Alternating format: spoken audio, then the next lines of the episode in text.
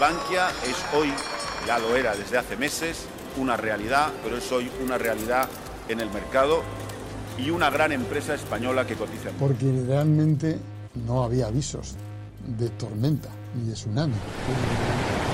Mira, la, la- la salida a bolsa de banca fue terrible, las presiones fueron terribles, terribles. Eh, nadie se creía de que de alguna forma eh, los balances bancarios en sus valoraciones estuvieran reflejando la realidad. Que soy idiota es evidente, porque estoy aquí.